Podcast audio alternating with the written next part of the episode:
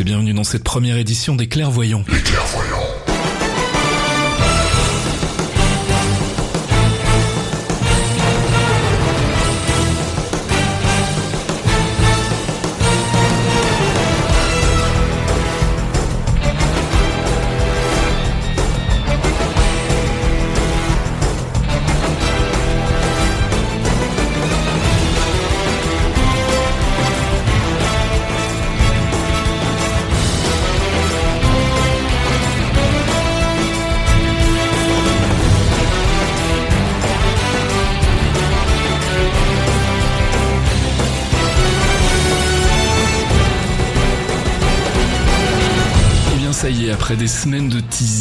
Sera enfin euh, arrivé à trouver un moment pour enregistrer ce premier podcast des clairvoyants. Bonjour Fox Monsieur. Bonjour Faskil. Alors on est ensemble euh, avec Fox, euh, normalement si tout va bien, tous les mois pour parler de quoi? Pour parler des comics, de notre passion commune pour les comics, plus particulièrement les comics Marvel et encore plus particulièrement ce qu'on appelle le MCU. C'est quoi le MCU Fox? Le MCU c'est le Marvel Cinematic Universe qui regroupe les films, donc ceux qui connaissent Iron Man, Captain America et ainsi de suite. Tous les films Disney, tous les films Disney en fait, hein, les films Marvel Studios. Les films Marvel Studios euh, et bientôt Universal Studios Marvel. Mhm. Et euh, les séries, donc Agents of Shield, et d'autres séries qui vont arriver dont on va vous parler tout à l'heure. Voilà, donc on va essayer de se retrouver tous les mois parce qu'à mon avis ça me semble être une, une bonne fréquence pour, pour parler un peu de tout ça. Et comme vous allez pouvoir le voir, on vous a concocté des petites rubriques plutôt sympathiques et on va essayer de faire un peu le tour de tout ça en une heure en essayant de ne pas dépasser. I would say I'm a true believer.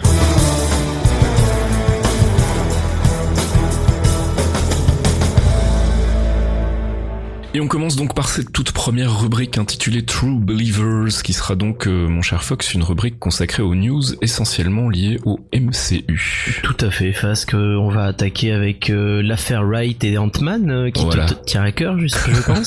bon, on en a beaucoup parlé, forcément, on pouvait difficilement passer à côté, ça a été un peu la grosse, grosse news du week-end. Wright, donc, qui a décidé de, de, quitter le tournage d'Ant-Man. Alors, on parle d'une rupture, on va dire, euh, consensuel où tout le monde était plus ou moins d'accord que c'était arrivé à un point euh, de non-retour. Il y a eu beaucoup de rumeurs, il y a eu beaucoup d'infos dans tous les sens, euh, beaucoup de gens qui ont commencé aussi à paniquer un petit peu en se disant que c'était probablement une très très mauvaise nouvelle. je sais pas ce que t'en penses toi, mais moi je suis pas vraiment convaincu que ce soit une mauvaise nouvelle en fait. Moi j'ai été plutôt surpris en fait, parce que Wright, Wright travaillait déjà depuis des années sur Ant-Man. Mhm.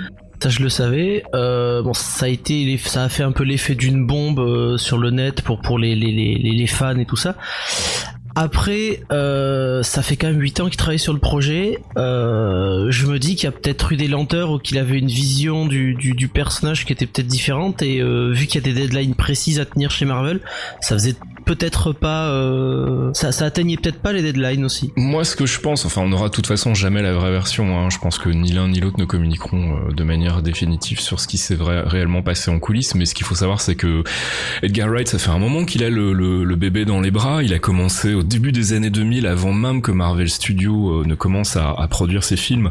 Euh, si je me souviens bien, alors là il faudra il faudra sans doute recroiser les infos, mais il me semble qu'il avait été approché à l'époque par par Artisan qui cherchait à produire des films Marvel, donc en piochant dans le catalogue Marvel, et parmi ces, ces, ces héros qu'ils avaient en point de mire, il y avait notamment euh, Ant-Man, euh, qui a beaucoup intéressé Wright, et déjà euh, Cornish, son, son, son comparse de l'époque, euh, avec qui il a bossé sur le scénario depuis, et puis ensuite il a été en fait approché par Marvel, ou est-ce qu'il a démarché Marvel, ça ne sait pas très bien, en tout cas il y a eu un contact avec Marvel Studios en 2006, quand ils ont commencé justement à se dire, bon on va produire nos propres films, et notamment Iron Man, euh, faut savoir qu'Ant-Man était euh, considéré comme un des candidats initiaux euh, à un premier launch en fait à une phase 1.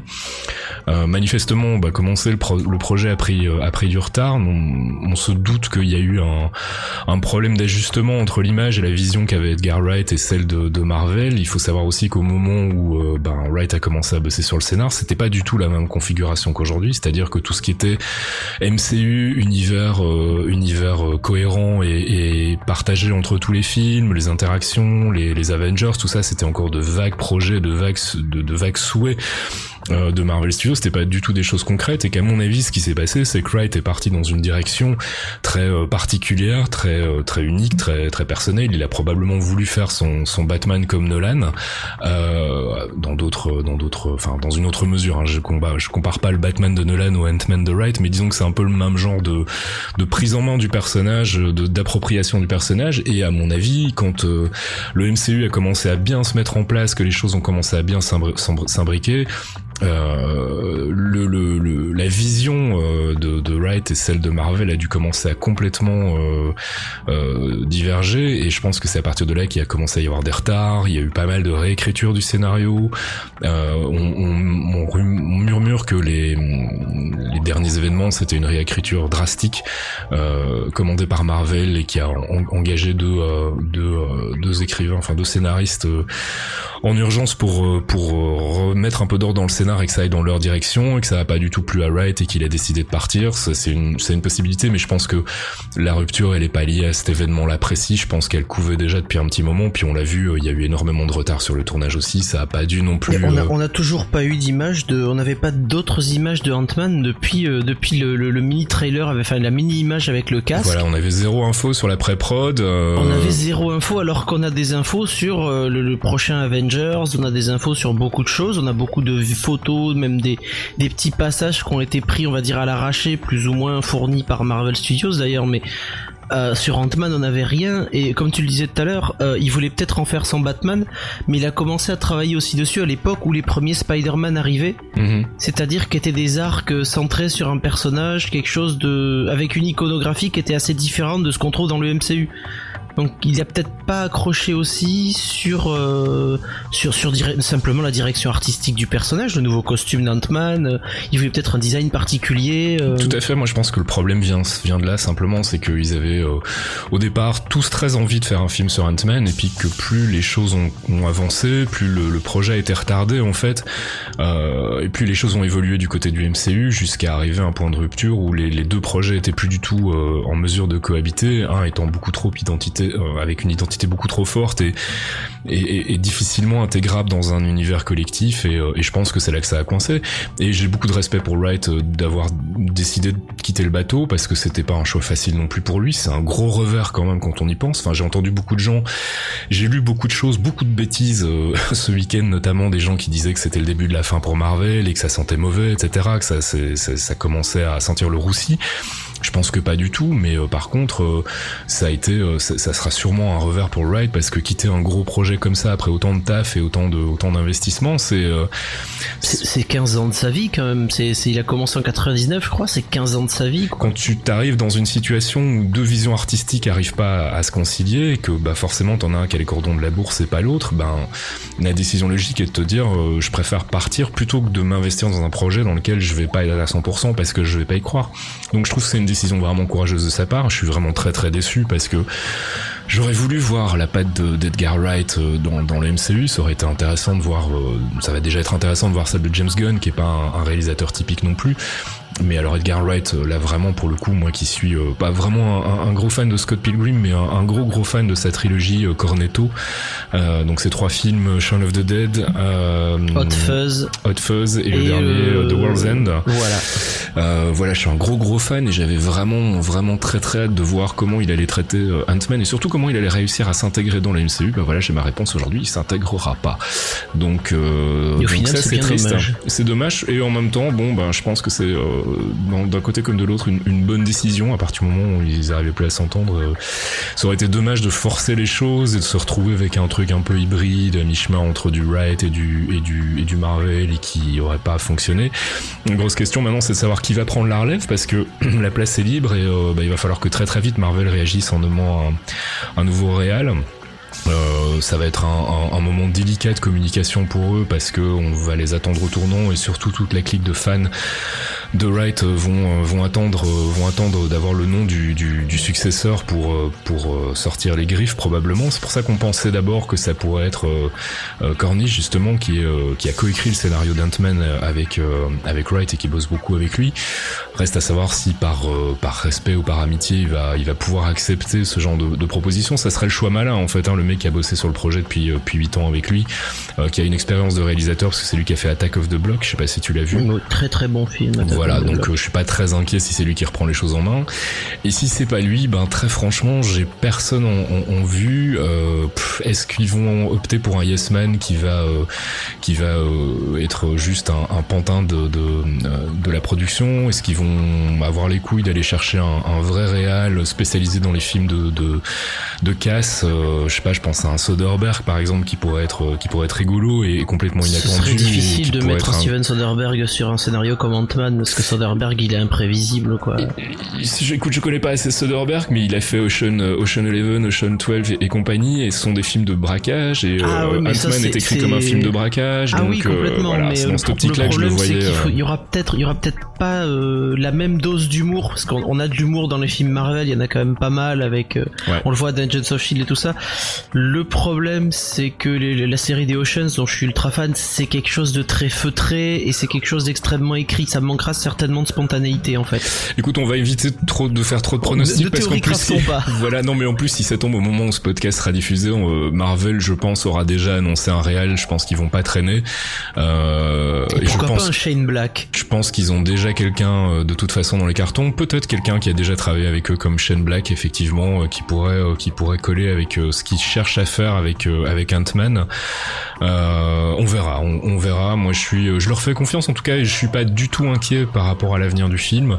Euh, la grosse interrogation, c'est de savoir s'ils vont repartir sur la base du scénario euh, déjà écrit par euh, par Wright et, Cornish, ou s'ils vont complètement tout remanier, auquel cas on va se retrouver dans un scénario à la Iron Man 2 où le film va être plus ou moins écrit en même temps qu'il est tourné, et on sait ce que ça a donné. Donc là, il y aurait éventuellement des raisons d'être un peu inquiet.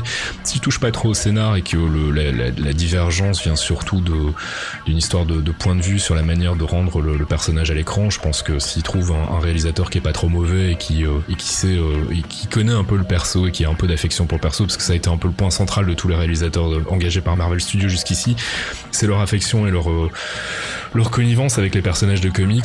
je pense qu'il y aura pas il y aura pas de problème. On verra, on verra et on attend avec impatience l'annonce de Marvel et puis on commentera l'annonce dans, dans le prochain dans le prochain podcast.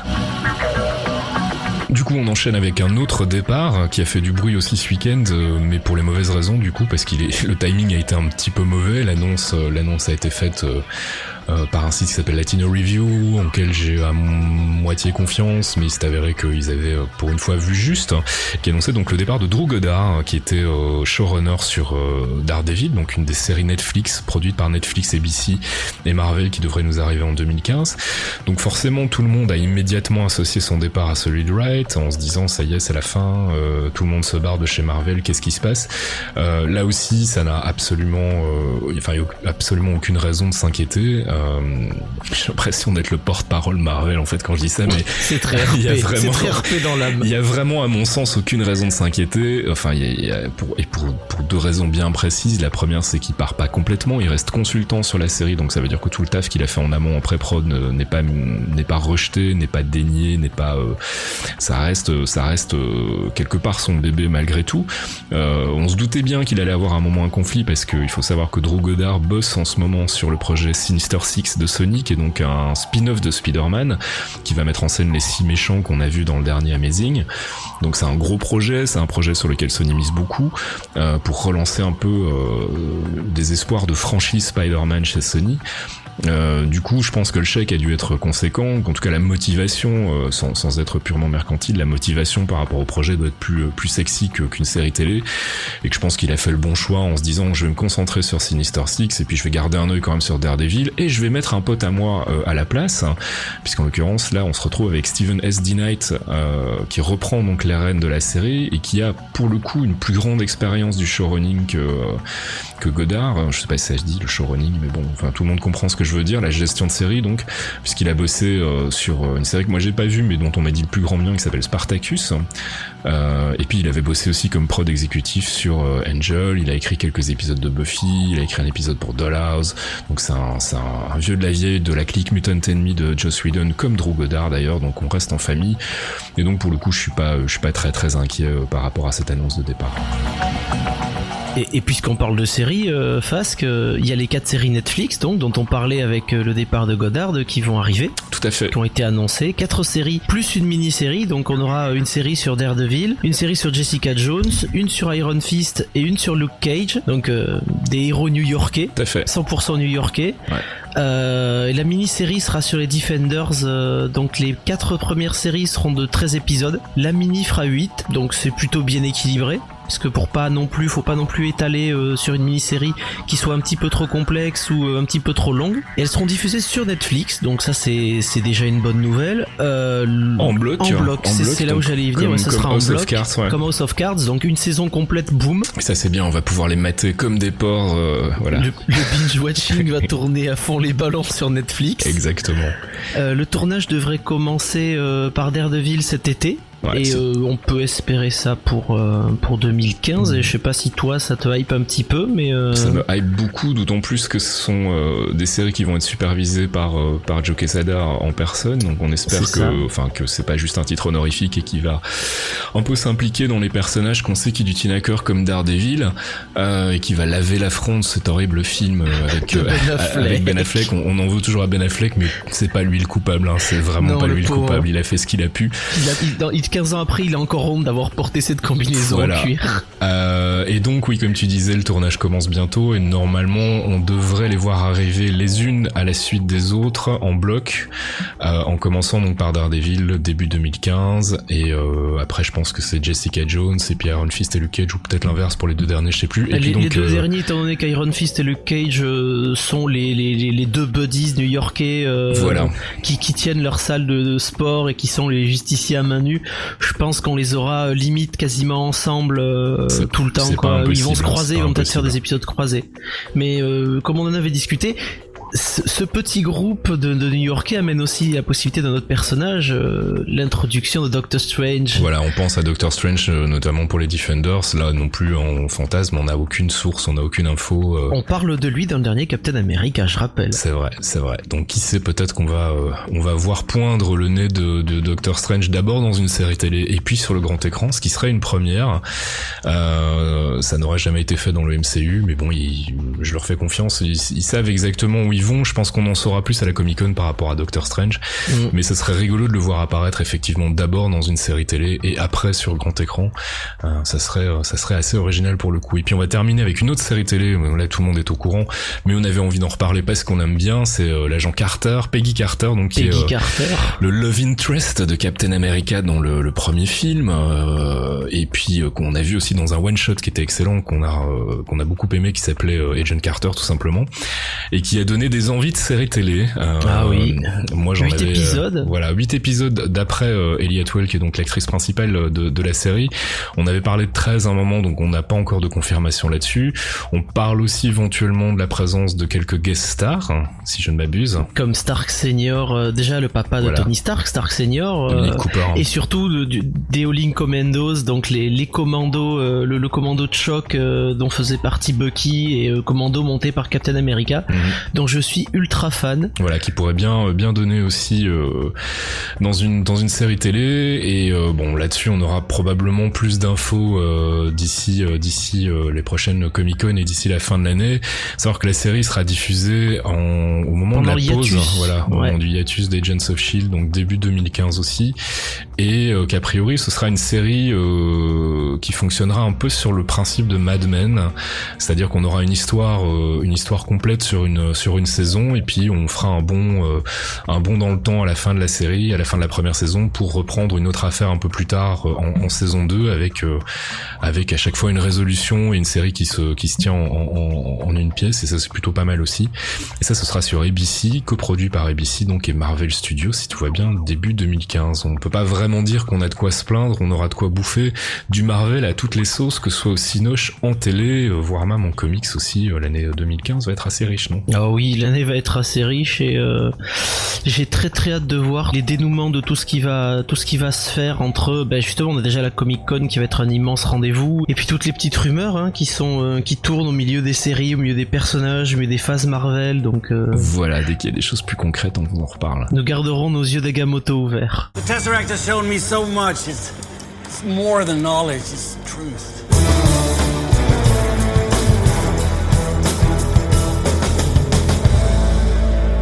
Oui, ce nom de rubrique est un peu idiot, mais en même temps nous ça nous fait rire. Avengers c'est pas l'heure. Alors c'est quoi Avengers c'est pas l'heure? C'est la rubrique dans laquelle on va se ridiculiser en émettant les théories les plus fumeuses et en spéculant sur l'avenir du MCU. Euh, en règle générale, on se plante beaucoup, n'est-ce pas? Ah, On se plante énormément, mais on n'aurait pas choisi le nom des clairvoyants si on se plantait pas tout le temps. Voilà, il y avait un petit quelque chose d'ironique.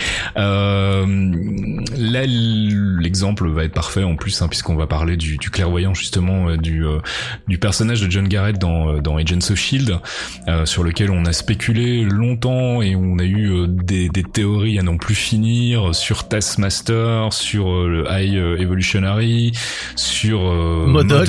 oui voilà, sur Modoc, c'est né comme ça. Sur le leader, on a on a envisagé toutes les possibilités de super vilains du de l'univers Marvel et puis finalement en fait il s'est avéré que les fameux pouvoirs psy qu'on lui prêtait n'existaient pas et qu'en fait tout ça c'était juste parce qu'il avait accès à une base de données, enfin aux bases de données du Shield et que sa clairvoyance en fait découlait de là. Donc on s'est tous viandés comme des cons à essayer de, de, de trouver euh, dans l'univers Marvel des personnages qui avaient des pouvoirs psy pour finalement ben, bien se faire troller euh, par notre ami Whedon de manière euh, de manière quand même plutôt convaincante. Enfin moi en tout cas j'ai pas été j'ai pas été déçu quand j'ai appris quand j'ai appris le, stratagème en fait. Je sais pas si ça a été ton cas mais non j'étais j'étais extatique parce que il faut faut rappeler un truc on a commencé, alors le podcast est né comme ça, c'est-à-dire c'est comment ça, c'est né de, séances de théorie crafting en DM sur Twitter. Voilà.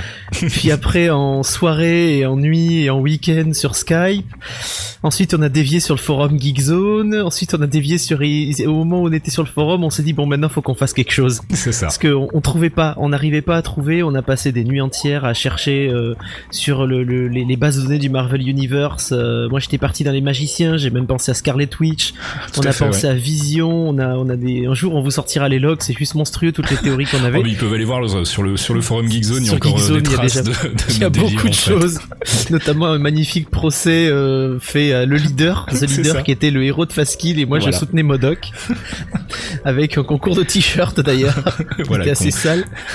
Mais, euh, mais c'était c'était impossible pour nous de découvrir euh, que c'était John Garrett pour la simple et bonne raison que il y avait il y avait un seul composant qu'on pouvait pas savoir. C'est qu'il était interdit aux, aux, scénaristes de parler d'Hydra. Mhm. Parce que là, on y revient, on y revient avec Captain America, Winter Soldier. Tout à fait. C'est qu'en fait, Hydra avait infiltré euh, le Shield et que le clairvoyant est en fait un, agent d'Hydra. Mhm. et, faire pendant 18 épisodes, c'est pour ça aussi que la série a eu euh, beaucoup de problèmes, euh, notamment de, des questionnements dans les critiques mhm. sur le pourquoi, le pourquoi du comment, comment ça se fait qu'il n'y a pas de fil conducteur, c'est brouillon. bah, c'est-à-dire que petits morceaux, pardon. Non, non, mais la, série a commencé comme un, comme un, comme un procédural en fait. Hein, Tout à fait, c'était presque des one shot à chaque fois. Voilà. Et du coup, on s'est tous un peu dit, bah, on aurait voulu un arc un peu général avec un big bad. Et puis, c'est c'est quoi c'est cette organisation dont on n'a jamais entendu parler, Centipede donc, euh, qui a aucun, euh, qui a aucune connexion dans les comics.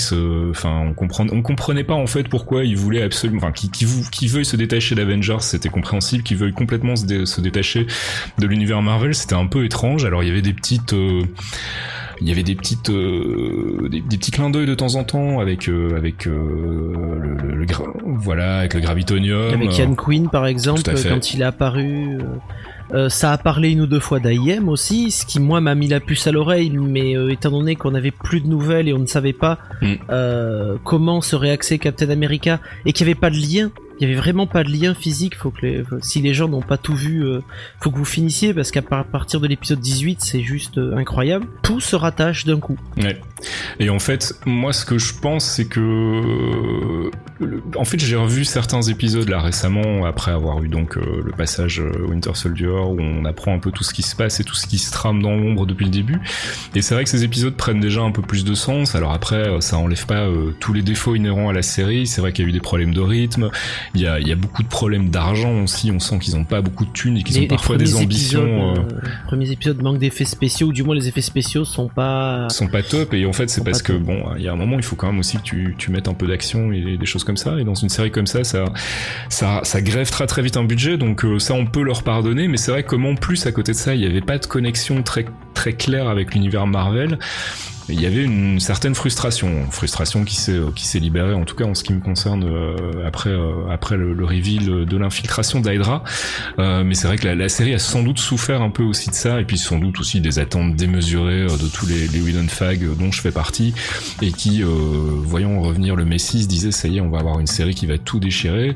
Il s'avère qu'elle est un petit peu en dessous de ce qu'on espérait mais ça reste quand même malgré tout finalement une, une, bonne surprise et, et une série que moi je recommanderais en tout cas et puis surtout une série qui ouvre des portes intéressantes par rapport à, l'avenir du MCU et aux, interactions entre les films justement et la série et puis les autres séries qui vont arriver aussi. Il y a, toutes ces connexions qui se font qui sont assez chouettes en fait finalement quand on, sort d'une salle de cinoche et qu'on se dit oh là là mais euh, qu'est-ce que ça va vouloir dire euh, euh, pour ma série télé que je vais regarder la semaine prochaine? Enfin on n'a jamais on n'a jamais pu faire ça avant quoi donc je trouve ça assez, assez génial d'avoir cette cette connexion entre entre tous les médias. Je sais pas si vous voulez rajouter quelque chose par rapport à ça mais ouais l'idée l'idée de faire une série qui est euh, qui est carrément transmédia puisque euh, ça lit maintenant les comics. Euh, le, MCU est très large puisque maintenant il y a aussi des comics liés au MCU. Il y a, il y a, la, il les séries qui vont arriver en plus des Agents of Shield. Il y a les films.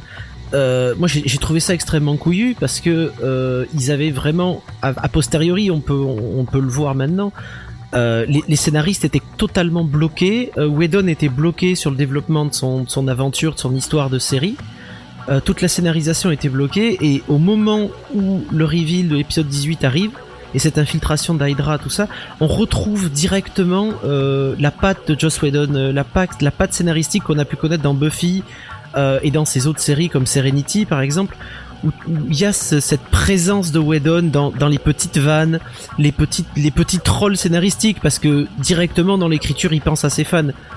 Moi, je, je sais que quand, euh, quand il nous révèle qui est le clairvoyant à ce moment-là, quand il nous révèle que c'est John Garrett, je, je voyais clairement Whedon se moquer de nous, euh, face mhm. et moi. Euh, je, je voyais qu'il portait vos t-shirts. portez vos t-shirts et en fait, on aurait dû porter des t-shirts. On devrait porter des t-shirts Whedon is my master. C'est ça. Le Whedon is my master, c'est totalement ça. C'est le, le, le, le, le, vrai souci de la série, en fait, c'est ça. Ça a été de, de d'avoir ce personnage qui pour moi était vraiment handicapant, le personnage de Ward en fait, de ne pas le comprendre dans une dans, dans un casting de Whedon en fait. C'est euh, c'est un personnage qui il détonnait totalement. Qui était tellement plat, tellement euh, ouais, tellement plat et tellement euh, bidimensionnel. Euh, je me suis dit c'est c'est bizarre, c'est pas un personnage de Whedon, ça c'est on, on, aurait dit presque une une espèce d'ajout corporate, genre il va nous falloir un beau gosse un peu ténébreux et il savait pas trop quoi en faire et puis c'est clair qu'après on comprend mieux on comprend comprend mieux ce qui se passe quand, euh, quand on découvre effectivement toute la backstory du personnage, qui a l'air assez intéressante et qu'on n'a pas encore vraiment complètement découverte. Mais euh, toute l'histoire avec son frère, elle est assez, euh, assez sympa. Donc, donc finalement, en fait, ça valait la peine de s'accrocher, mais c'est vrai que ça n'a pas été facile et que j'ai vraiment eu du mal. j'ai vraiment eu la foi et j'ai vraiment eu du mal à défendre la série malgré tout, parce qu'il y avait des trucs qui effectivement me, me paraissaient ne pas fonctionner, surtout en termes de relationnel des personnages. Et puis finalement, il a réussi à tout mettre en place proprement et avec des des, choses qui sont finalement très cohérentes et euh, qui ont du sens à partir du moment où on sait où ça va. Mais je, je n'aurais pas voulu être à leur place euh, quand ils ont dû, euh, quand ils ont dû se prendre la tête pour réussir à écrire 18 épisodes sans parler d'Hydra. Ça a dû être quand même assez compliqué. Quoi. Sans parler d'Hydra, sans, sans parler de l'avenir aux acteurs aussi. C'est les acteurs étaient laissés totalement dans le flou. Whedon adore faire ça. Mm. Euh, il l'a fait déjà pour les saisons de Buffy où certaines, certains épisodes étaient tournés, ils avaient eu le script la veille, voire le matin même. Mm c'est vraiment dans le travail de Whedon, c'est vraiment euh, spoiler le moins possible, y compris au sein de l'équipe, pour pouvoir avoir justement des effets de surprise et des, des, véritables émotions. Et pour Ward, par exemple, euh, l'acteur ne savait pas où il allait. Mm. C'est ça qui est, qui, est, qui, est très, qui est hallucinant parce que pendant que tu joues, une, tu joues dans une série, tu signes un contrat, tu dois signer pour 22, 25 épisodes, 26. Mm. Tu te dis bon, euh, qu'est-ce que je fais demain? Ouais, c'est ça. Ça a dû être un choc en fait, hein, j'imagine pour le pour le cast de d'apprendre. tiens, mais en fait, euh, toi t'es un salopard et puis du coup on va avoir moins de scènes ensemble, on va moins passer de temps. Ça, ça, ça doit plomber un peu un tournage quand même. Enfin, je sais pas comment ils ont géré le truc. Euh, c'était c'était arrivé pour Buffy euh, à l'époque du retournement de Face pour ceux qui se rappelleront, mhm. euh, où Elisa Douchkou traînait énormément avec l'équipe et du moment où elle, a, elle, apparaissait plus avec eux, à part en, en, bad girl mhm. qui avait mal tourné, il y avait il y avait une certaine euh, je me rappelle d'une d'une interview d'Alison Hannigan qui disait c'était pas une tension mais ils étaient ceux d'en face on va dire les, les, gentils étaient peinés de voir le méchant mis à part. C'était c'était c'est c'est de l'empathie parce que c'est tu, bosses pendant six mois huit mois un an avec euh, avec une équipe euh, tu sais comme une grande famille. Mm. euh, et d'un coup tu t'es mis à part. T'es mis à part parce que t'es le méchant et c'est ce qui va arriver pour Ward que j'espère revoir euh, très très prochainement parce que c'est un perso que j'aime beaucoup justement parce qu'il a Whedon a su lui donner de la profondeur. Mm, tout à fait. Puis en plus il a il est euh, il, a encore plein de choses euh, plein de choses à révéler. Je pense il y a encore plein de choses à dire sur ce perso. Et, et, justement donc ça nous amène à, à, à l'avenir de la série puisque là maintenant on sait qu'elle a été reconduite pour une saison 2. On sait qu'on a pas mal de, de cliffhangers euh, même si on a eu une saison 1 qui était qui suffisait elle-même et qui se terminait avec une fin et où il y a une résolution une vraie résolution. Il y a malgré tout, forcément, Marvel oblige, et puis Whedon aussi, euh, des, euh, des pistes lancées pour, pour la prochaine saison. Alors on se demandait si euh, l'introduction des, des, des cris, donc les, les, aliens bleus dont on a pu voir un, un, représentant dans un épisode d'Agents of S.H.I.E.L.D. et qui semble donc être la source de cette fameuse drogue, enfin je vais pas tout vous raconter, vous l'avez vu probablement autant de fois que moi. on est en train de se demander s'ils vont pas justement introduire de manière définitive les, les personnages dans Guardians of the Galaxy. Euh, donc ça ferait une première euh, interaction euh, Agents of Shield avec une avec une nouvelle franchise. On a encore beaucoup de questions sur l'identité du personnage de Sky et de son père. Et de son père. Nous, on est parti sur un délire Inhumans parce que ça nous paraît être le sans doute le, la chose la plus probable et en tout cas c'est c'est ce qui leur permettrait d'éviter facilement de devoir aller piocher chez les mutants. Ça, leur permettrait aussi de faire un pont avec plus tard Doctor Strange parce que Black Bolt, les interventions de Black Bolt serait intéressante aussi. Black Bolt qui faisait partie de, je crois que c'est les New Avengers, euh, donc c'est aussi une possibilité d'introduction de personnages pour une phase ultérieure.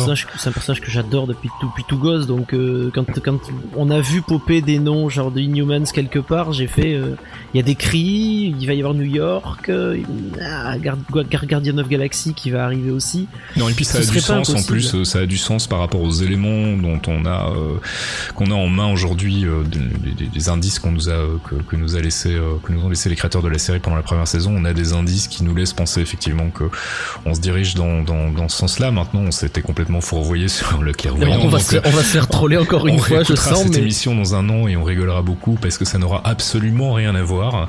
Euh, on se demandait aussi s'il y aurait des connexions avec Age of Ultron, qui est quand même la prochaine grosse sortie euh, Marvel. Donc euh, c'est quoi? C'est mai 2015. C'est mai 2015 et donc pile poil à la fin de la, la, fin de la série de la saison 2 de, de, d'Agents of Shield, donc ça me paraît aussi euh, opportun pour eux de faire une connexion à ce moment-là, comme ils l'avaient fait avec euh, Winter Soldier, mais peut-être du coup là sur une résolution dans la série qui déboucherait sur un nouvel état euh, au début d'Avengers 2 qui permettrait de mettre en place de nouvelles choses aussi. On, là, on n'en sait pas beaucoup plus vu qu'on sait pas du tout autour de quoi va tourner cette cette saison 2, mais en tout cas moi je suis assez curieux de voir de voir ce qu'ils vont nous ce qu'ils vont nous servir. Là, surtout que maintenant ils sont en mode un peu un peu solitaire et, et reconstruction, ce qui est plutôt pas mal et qui fonctionne ça va être le grand mieux arc, en fait. Euh, ouais. Ça va être le grand arc de la série, c'est-à-dire la construction du, du Shield par le nouveau directeur Coulson. Mm. Euh, fraîchement débarqué, euh, des nouvelles bases, remonter euh, totalement le shield avec des gens de confiance, mm. euh, récupérer ce qui a été volé ou ce qui est encore possédé par les restes, euh, les restes de, de Centipede et d'Hydra. Mm. Et puis on a toujours le personnage de Deathlock qui est, qui, est, qui est en stand-by. Et on aura en même temps en filigrane l'intrigue de Sky qui pourrait se poursuivre, je pense, euh, sur encore une saison de plus. Oui, tout à fait. Oui, ça, ça, sent l'arc beaucoup plus long en fait en ce qui concerne son identité. Mais, euh, mais je suis très curieux de voir où ils vont aller maintenant je vais dire, les bases sont plutôt bien posées et qu'ils ont enfin acquis. Euh, moi, j'avais un vrai problème avec leur, leur, leur, indépendance pendant la première saison. Je trouvais qu'elle avait pas vraiment de sens dans le cadre d'une grosse organisation comme Shield. Euh, et du coup, là, comme ils sont vraiment, ils vont vraiment euh, voler solo, je pense que ça va, ça va, ça va permettre de se recentrer sur l'équipe et, et de, de, de, proposer quelque chose qui sera plus cohérent, en tout cas plus réaliste à mon, à mon avis en termes de, de fonctionnement. I am Modoc. I am science. I am genius.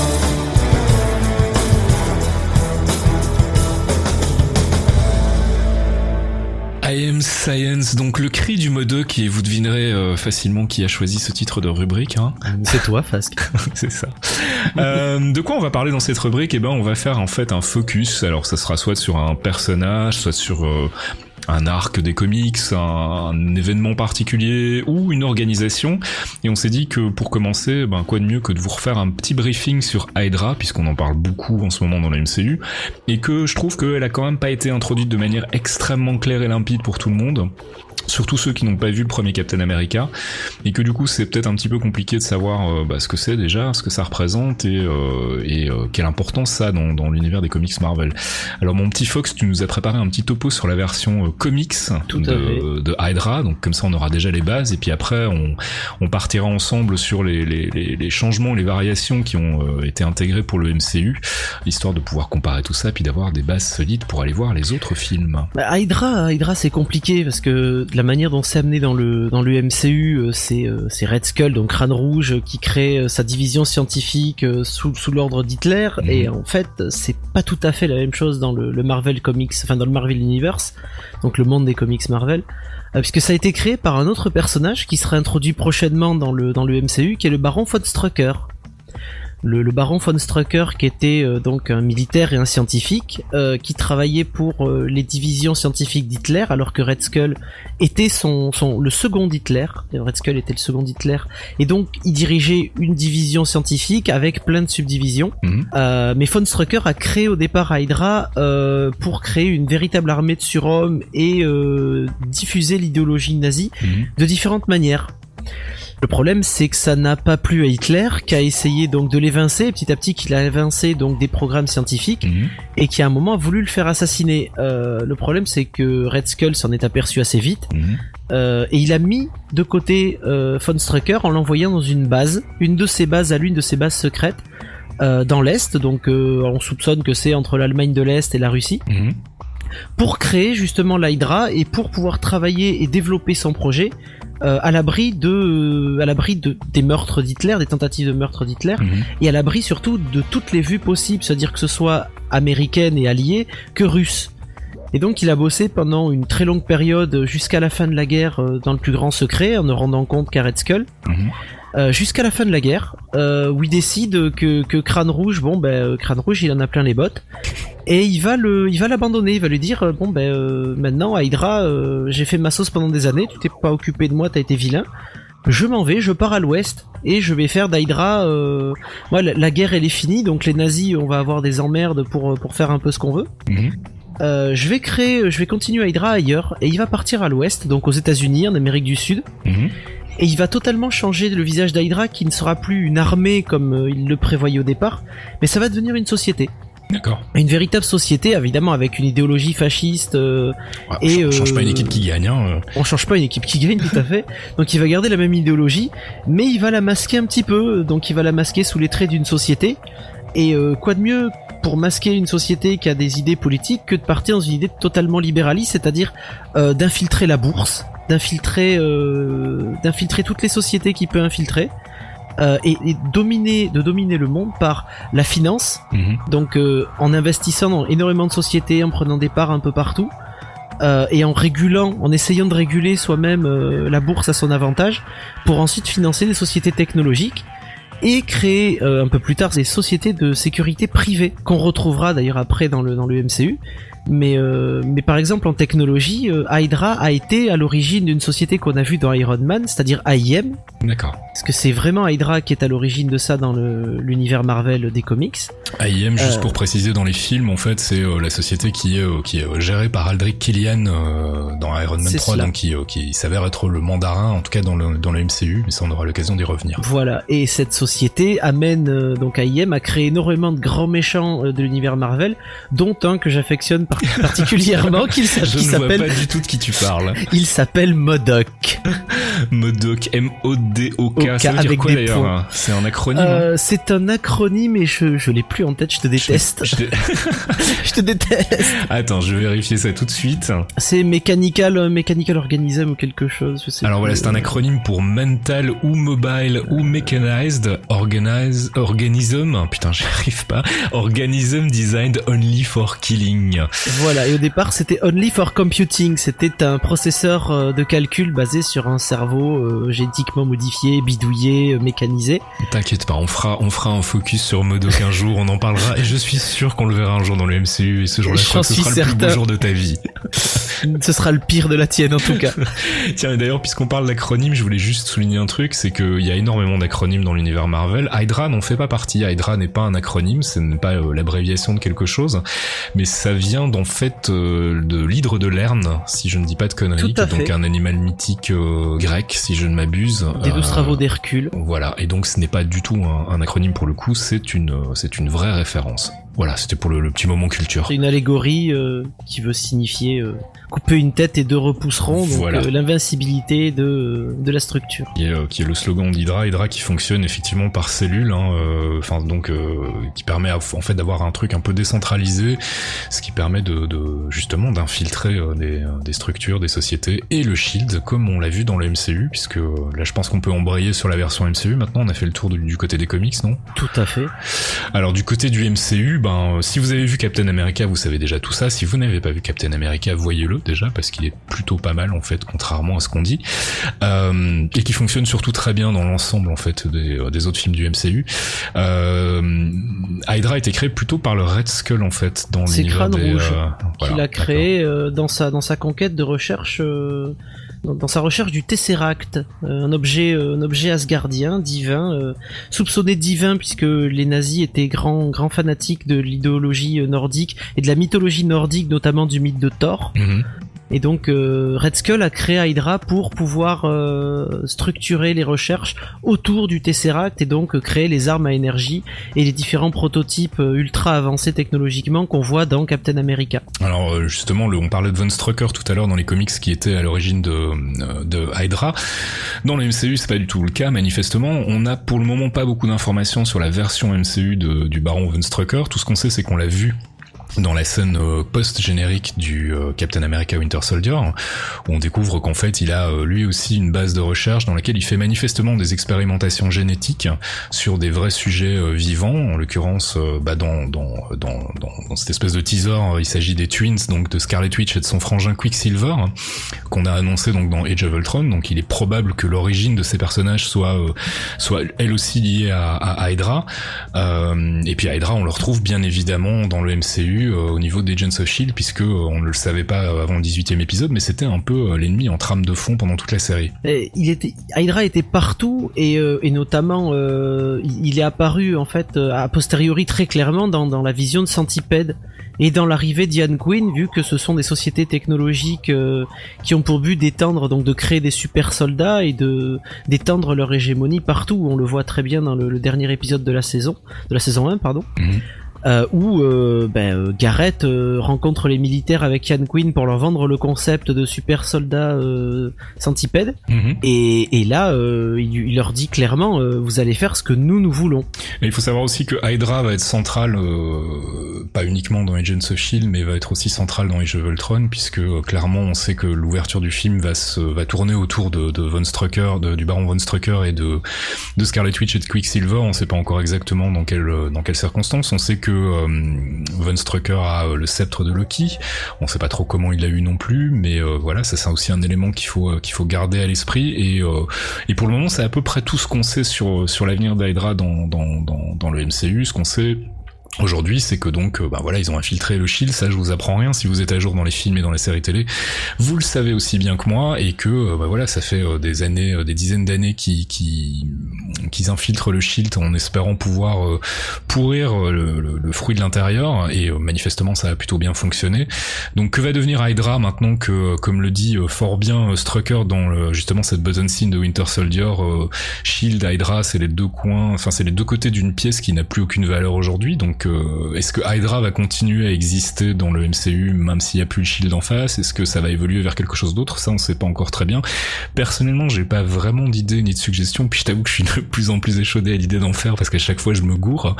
Mais euh, je sais pas si toi t'as des euh, des idées par rapport à ça, euh, ce que va devenir Hydra. Non, l'axe l'axe d'Hydra va rester va rester l'axe qu'il a toujours été, c'est-à-dire à chaque fois dans les comics, Hydra se casse plus ou moins la gueule pour revenir à chaque fois plus fort ou avec des nouvelles technologies. Là, on est ce qui est, ce qui est super intéressant, c'est que Von a le bâton de Loki. Euh, on n'a jamais su réellement euh, ce qu'était le bâton de Loki, puisque Thor a son marteau, donc à Mjolnir créé par Odin. Mm. On ne sait pas exactement quels sont les pouvoirs dans le MCU euh, alloués au, bâton de Loki. Voilà, il y a, plein de gens qui soupçonnent qu'il s'agit d'une des Infinity Stones, donc l'équivalent des Infinity Gems dans, dans les comics. Hein. donc ce serait des espèces de, de pierres. Enfin là pour le coup c'est symbolique comme comme terminologie, mais d'éléments en fait qui sont ce sont des pierres élémentales, ouais, voilà, qui, sont liées à, des, un pouvoir espace, temps, etc. Et euh, on soupçonne que le sceptre de Loki en serait. Euh, pour le moment, ça n'a pas du tout été confirmé par Marvel. On en a déjà vu euh, dans, dans, les derniers dans les derniers Marvel, vu qu'on en a vu dans le dernier Thor. Voilà, il y avait les terres dans le dernier Thor. Il y avait les terres dans le dernier Thor. Il y avait celle qu'on avait déjà récupérée avant. Il y avait le Tesseract. Le Tesseract qu'en est une aussi. Et on soupçonne que Loki en dispose, disposerait d'une des pierres euh, et que peut-être Tony Stark disposerait d'une autre. Sait pas exactement, mais euh, tout ça, tout ça nous regroupe, tout ça nous regroupe sur euh, sur le, le, le, gantelet de l'infini, donc l'Infinity Gauntlet, hmm. qui regroupera toutes les gemmes et qui est un des meilleurs arcs des Avengers et de, de, de Marvel, puisqu'on aura Thanos et Thanos et Nathan Fillion portant un magnifique gant. On l'espère en tout cas. Enfin ça, ça sera l'objet peut-être d'un autre I Am Science. On pourra vous faire un I Am Science sur Thanos qui est un personnage vraiment super intéressant, très très riche, très très profond. Euh, c'est pas le, c'est pas la caricature du bad guy, il vaut vraiment le détour et on, vous en parlera, on vous en parlera en long et en large dans un prochain podcast, je l'espère. He's a spy. He's the spy. His secrets have secrets.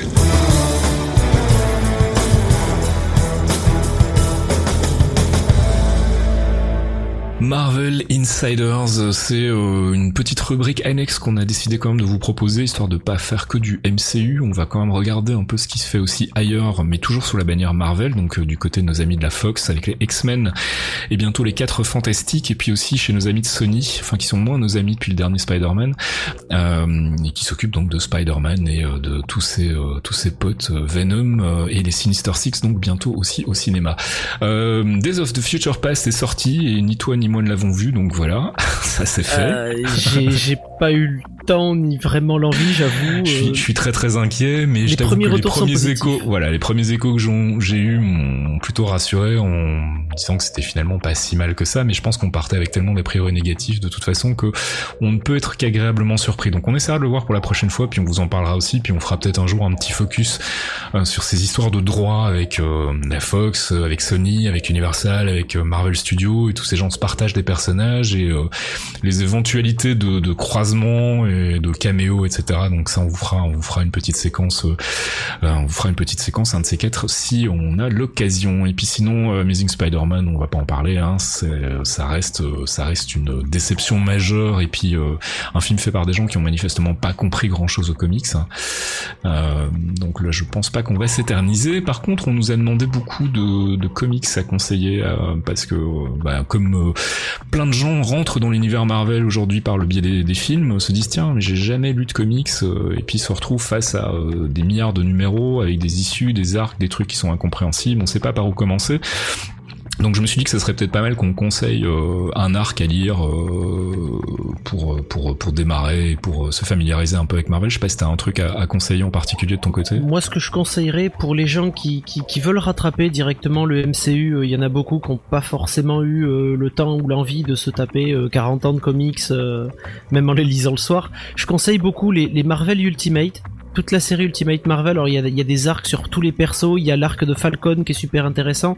Mhm. Et étant donné que le, MCU est très très empreint de, de, l'Ultimate, notamment dans les tenues, dans les, dans les personnages, puisque le Nick Fury d'Ultimate euh, n'est autre que Samuel Jackson depuis des années, euh, ça permettra à tout le monde de rattraper un petit peu les aventures, de revoir un petit peu la personnalité des personnages, de voir un peu comment ils sont créés, comment ils sont faits, comment ils réagissent, et justement de rattraper euh, le temps perdu ou le, le temps pas nécessairement euh, disponible, mhm. euh, rapidement et avec un, trait qui défonce vraiment et une scénarisation qui est très très bonne. Voilà, il faut savoir que les comics Ultimate c'est la principale source d'inspiration visuelle pour le MCU. En fait, c'est là qu'ils vont euh, piocher une, une, grande partie des, des looks des personnages et, et, du design du design général en fait. C'est beaucoup plus réaliste, donc ça permet d'éviter de, d'éviter le, les, soucis de cap, de mm. couleurs flashy, de, de, de pantalons Mulburn, ce genre de choses. bah, de mon côté, je vous conseillerais parce qu'on me l'a demandé beaucoup aussi. Il y a beaucoup de gens qui découvrent les Guardians of the Galaxy aujourd'hui, qui comprennent pas trop ce que c'est. Euh, alors faut savoir que la version euh, du MCU va probablement être assez différente de toutes les itérations qu'on a pu avoir dans les comics euh, aujourd'hui. Donc euh, vous pouvez effectivement lire des comics Guardians of the Galaxy, mais vous allez probablement quand même être un peu surpris en voyant l'équivalent MCU. Cela dit, moi je conseille de lire l'arc Annihilation Conquest, hein, qui pour moi est un, des tout bons arcs de, des Guardians of the Galaxy, qui permet de se familiariser un peu avec la team, euh, même s'il y a des persos qu'on retrouvera pas dans le film. Euh, et par contre, c'est du c'est du Marvel cosmique, donc c'est barré, ça part dans tous les sens, euh, ça n'a parfois ni qu'une ni tête, c'est assez épique, donc faut s'accrocher. Mais je pense que c'est vraiment un bon point d'entrée pour pour qui veut découvrir les, les Guardians of the Galaxy. Et puis sinon, je voulais juste parler en vitesse d'un jeu sur lequel je, je, je, je, planche en ce moment, enfin je planche, sur lequel je je suis en ce moment plutôt, c'est c'est Lego Marvel qu'on m'a offert, qu'un ami m'a offert, que je remercie d'ailleurs. Euh, voilà, si vous avez envie de vous marrer un peu avec l'univers Marvel, c'est euh, assez couillon, c'est euh, c'est assez rigolo, c'est pas très très compliqué à prendre en main, ça fait un peu réfléchir, voilà. Donc c'est un, bon investissement si vous savez pas trop à quoi jouer en ce moment et que vous avez envie de vous plonger dans du Marvel. Il y a plein d'autres trucs Marvel pour le moment qui sont relativement indispensable. Celui-là, par contre, ne l'est pas. Donc, si vous avez l'occasion, Lego Marvel. Puis, je sais pas si toi, t'avais un truc à conseiller ou pas. Euh, bah, il y a Spider-Man 2 qui est sorti. J'ai pas encore eu l'occasion de l'essayer, malheureusement. J'en ai pas euh, entendu que du bien. Le, jeu, hein. le jeu est assez moyen, mais si vous avez besoin d'un jeu euh, un petit peu en free roaming avec avec pas mal de vitesse, des bâtiments, le jeu le jeu est très moyen selon selon les réceptions de la presse, mais mm. mais ça reste ça reste sympa. Moi, j'aimais beaucoup les anciens Spider-Man qui étaient sortis sur sur PlayStation et Xbox, des premier film euh, de Spider-Man. Hmm. Euh, ça reste quand même un jeu sympatoche à faire euh, si vous le trouvez à pas trop cher sur PC chez des vendeurs de clés Lego européens pour 20 balles, ça peut vous faire la blague. Sinon vous avez toujours l'ancien Spider-Man, celui qui est sorti avant, Amazing Spider-Man qui est très marrant. Euh, et qui, qui, qui, fait la blague, hein, ça vous occupera un petit peu, et puis, euh, puis ça reste une aventure de Spider-Man qui est sympathique. J'aime beaucoup cette expression, qui fait la blague, je ne connaissais pas. bah, écoute, faire la blague, c'est un terme de théâtre aussi qui veut dire, bah, ça masque un peu les misères, et euh, ça, voilà. Ça fera l'affaire. C'est ça, c'est exactement la même chose. Jarvis, drop my needle.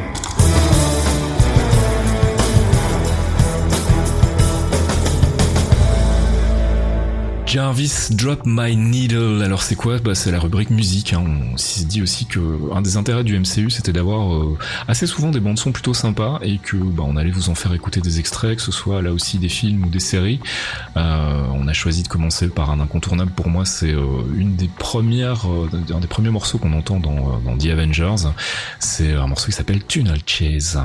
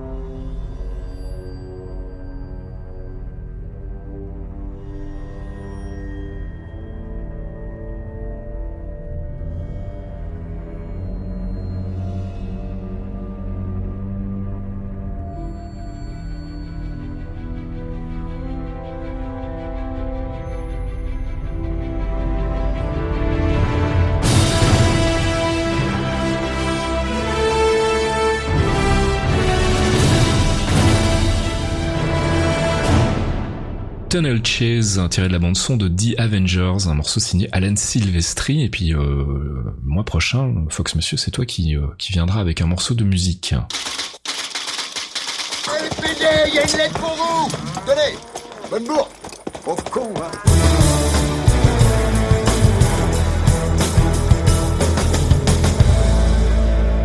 Et c'est déjà l'heure de la dernière rubrique, en l'occurrence le courrier, dans laquelle, bah, si on a le temps, on répondra à deux trois de vos questions sur des sujets très précis et sans s'embourber dans du long théorie crafting. Alors on a notre ami Néomat, hein, qui est le monsieur donc qui m'a offert Marvel euh, Lego, donc euh, je remercie, qui nous demande si on va parler de DC et si oui, avec quel degré de moquerie.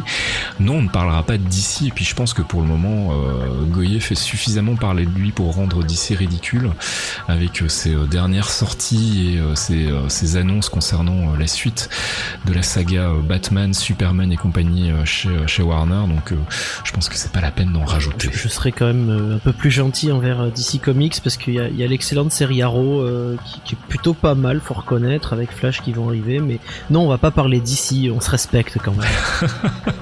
c'est même pas une question de respect, c'est aussi une question de, de, choix en fait, parce que si, si on avait voulu faire un podcast sur les comics, déjà on n'a pas la culture comics qu'il faut, mais en plus ça aurait été tout un autre travail, là on a vraiment envie de se concentrer sur la MCU et euh, du coup bah non il est fort peu probable qu'on parle de DC sauf si vraiment il y avait des choses extrêmement importantes ou quelqu'un pourra peut-être en toucher un mot.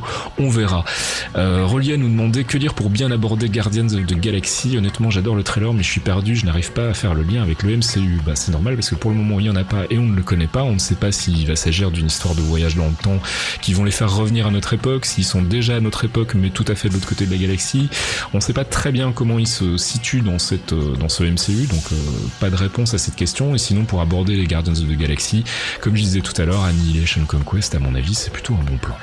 Et sinon, la dernière question, c'est Pierre Snake qui nous demande, on n'a jamais lu de Marvel, on commence par quoi si on veut quelque chose d'actuel et qui gravite dans l'esprit du MCU, même s'il y a des différences Bah, Fox bah, Les Marvel Ultimate, comme je disais euh, tout à l'heure, c'est vraiment, c'est vraiment excellent parce que tu as tout ce qu'il faut dedans. Euh, as, tu as l'aspect cinématique euh, qui te rappellera de suite les séries et les films. Tu as les mêmes personnages, tu as beaucoup les mêmes tenues aussi, euh, et ça te permettra de, te remettre, de te mettre un pied dans l'univers, tout en même temps euh, regardant peut-être d'autres arcs euh, qu'il y a autour, même Civil War ou World War Hulk qui sont des, arcs intéressants aussi. Mais commence vraiment par Ultimate. Ouais, Ultimate, et puis sinon il y a des comics MCU. Alors pour le moment je les ai pas tous lus, j'en ai lu quelques-uns et j'ai pas trouvé ça terrible. Ça, ça comble un peu des trous dans les histoires des, des, films. En fait, ça, ça précise certains détails euh, qui sont pas indispensables et euh, en soi les comics sont pas super intéressants donc euh, je me dis que si euh, si c'est pour attaquer Marvel c'est peut-être pas le meilleur la meilleure porte d'entrée mais par contre après en complément des films il y a quelques petites anecdotes supplémentaires qu'on n'a pas dans les films et donc voilà pour les pour les fans purs et durs ça peut être sympa aussi.